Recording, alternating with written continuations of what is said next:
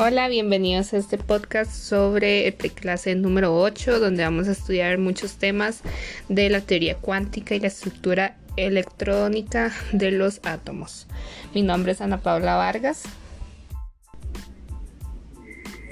Buenas, mi nombre es José Molina y yo voy hablar de los temas 7.1 y 7.5. Hola, yo soy Fabiola Navarro y estaré hablando sobre los temas 7.8 y 7.9 que serían la configuración electrónica y el principio de construcción.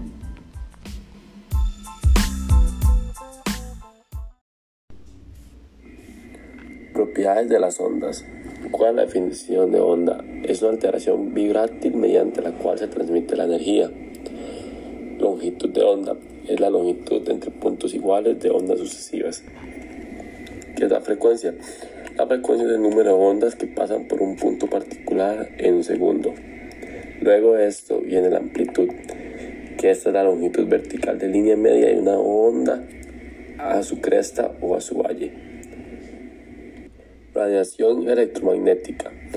¿Qué es una onda electromagnética? Tiene un componente de campo eléctrico y un componente de campo magnético radiación electromagnética. Esta es la emisión y transmisión de, energía en forma de ondas electromagnéticas.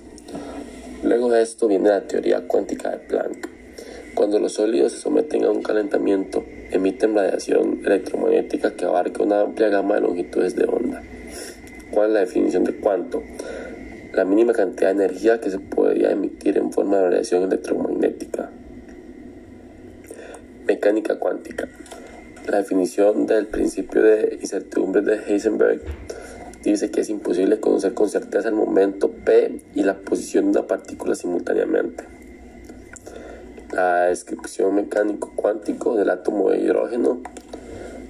¿Cuál es la definición de densidad electrónica? Esta dice que da la probabilidad de encontrar un electrón en cierta región del átomo. Orbital atómico es la función de onda del electrón de un átomo y luego de esto vienen los átomos polielectrónicos, que es un átomo que tiene dos o más electrones. Ahora vamos a hablar un poco de los números cuánticos. Básicamente se utilizan para describir los orbitales atómicos e identificar los electrones. Hay cuatro números cuánticos. El primero es el número cuántico principal que se simboliza con la n. Puede ser 1, 2, 3, etc. Para un átomo de hidrógeno define la energía orbital. Además, el número cuántico principal eh, determina la longitud promedio del electrón. Entre mayor sea el número cuántico principal, mayor es la longitud de, entre electrón y el orbital es más grande como consecuencia. Ahora el segundo es el número cuántico momento angular que se representa con una L y se encarga de las formas de orbitales pueden ser eh, según su número. El 0 es la S, el 1 es P, 2D, 3F, 4G y 5H. Luego, seguidamente, es el número cuántico magnético, que se simboliza con una M y una L, que identifica la orientación orbital en espacio. Y se puede sacar con una fórmula. Luego está el número cuántico spin del electrón, que es con M y S y es el comportamiento determinado del electrón y completa la descripción de los electrones en los átomos.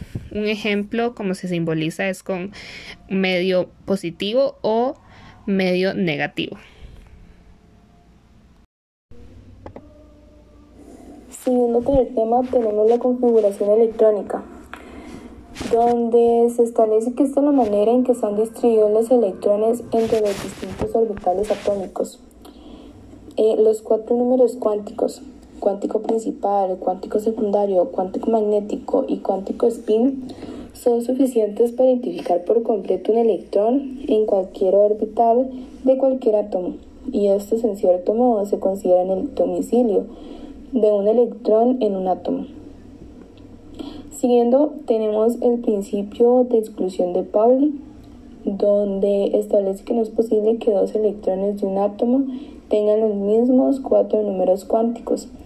Funciona para determinar las configuraciones electrónicas de los átomos polielectrónicos y es uno de los principios fundamentales de la mecánica cuántica.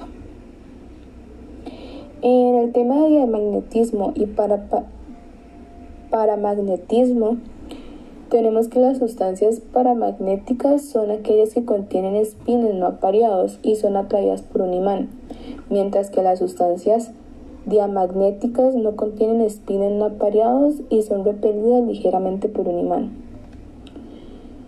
Siguiendo tenemos el efecto pantalla en los átomos polielectrónicos, donde se dice que la consecuencia importante de este efecto pantalla es que disminuye la, la atracción electrostática entre los protones del núcleo y el electrón del orbital 2s o 2p.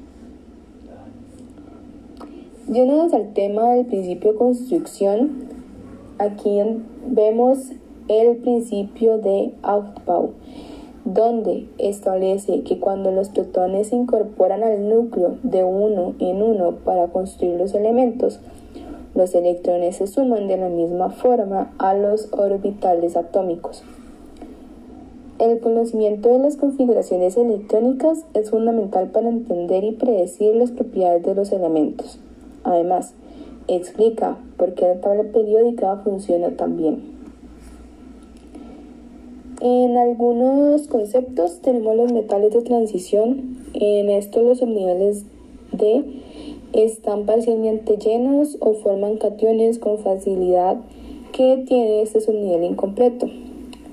En las tierras raras, estos tienen los subniveles 4F parcialmente llenos y en serie de los actínidos, esta es la última hilera de elementos, muy pocos de estos se encuentran en la naturaleza y la mayor parte se ha, se ha sintetizado.